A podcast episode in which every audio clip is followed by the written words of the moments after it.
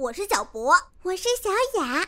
播呀播呀，播呀播呀，播呀播呀，快播呀！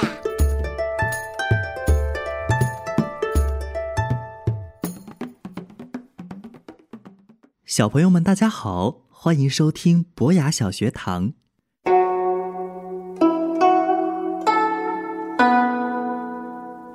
之前我们讲的杜甫，小朋友还记得吗？那么在今天呢，我们首先来回顾一下杜甫的简单介绍。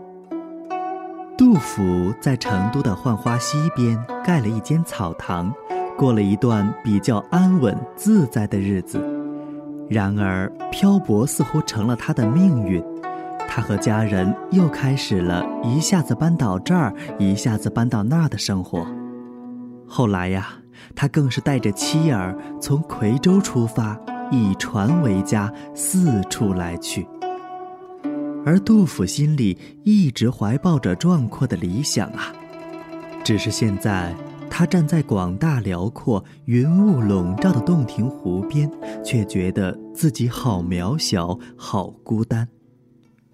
连年的战乱让他和亲朋好友都失去了联络。连他们是活着还是死了，他都不知道。自己年纪这么大了，还患了重病，更连个住的地方都没有，只能搭一叶孤舟，不知道下一站要往哪里去。而这个时候，偏偏边疆还是不停的在打仗。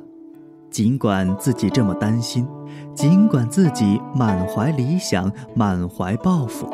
但这又老又病的身体还能尽点什么力量呢？于是这么一想，孤寂和失落更蔓延了整个心头，也让他忍不住倚着栏杆，任由眼泪奔流个不停了。好了，以上呢，我们简单的回顾了一下上一次所讲到的杜甫。今天在我们的博雅小学堂里面呢，我们要带领大家。一同去认识旷野寄情的旅行者柳宗元。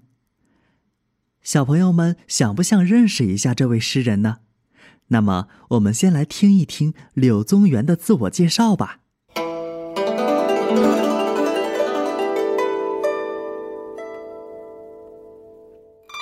嗨，大家好，我是柳宗元，大家都叫我柳河东、柳柳州。我喜欢写作，也喜欢郊游。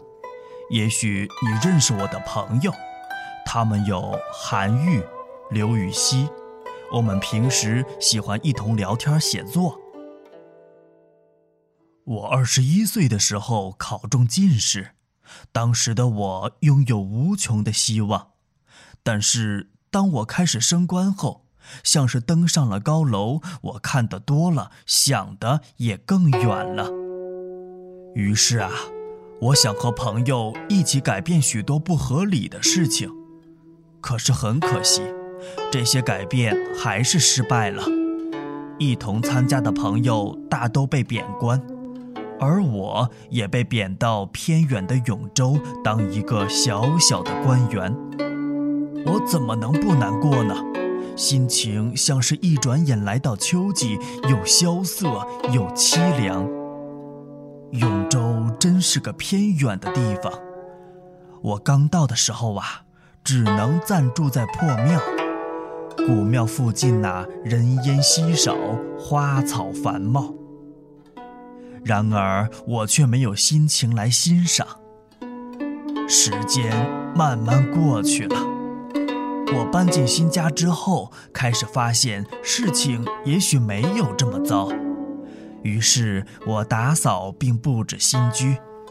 曾经越看越伤心的永州风景，如今是我生活的一部分。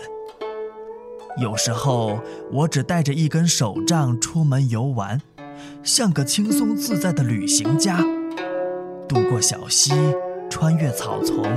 在森林的更深处前行，也有的时候，我只想乘着一艘小船，就这么划入湖中。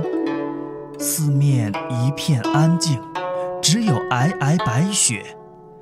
远方传来鸟鸣，水面上破冰互相碰撞的声音都陪伴着我，在茫茫的世界中独行。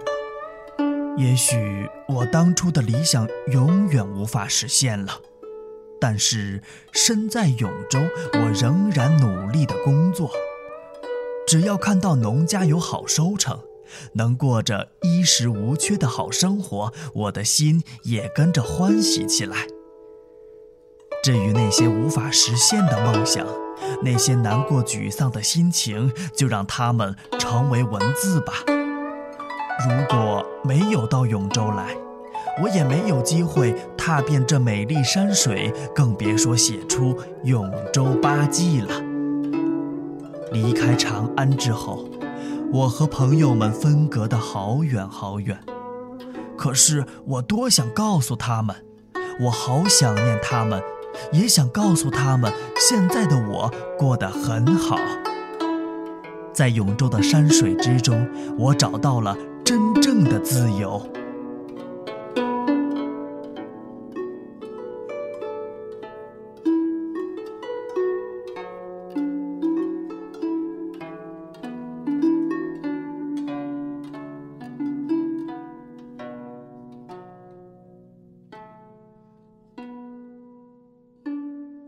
听了柳宗元说的这些以后，小朋友们是不是对柳宗元有了一些新的认识呢？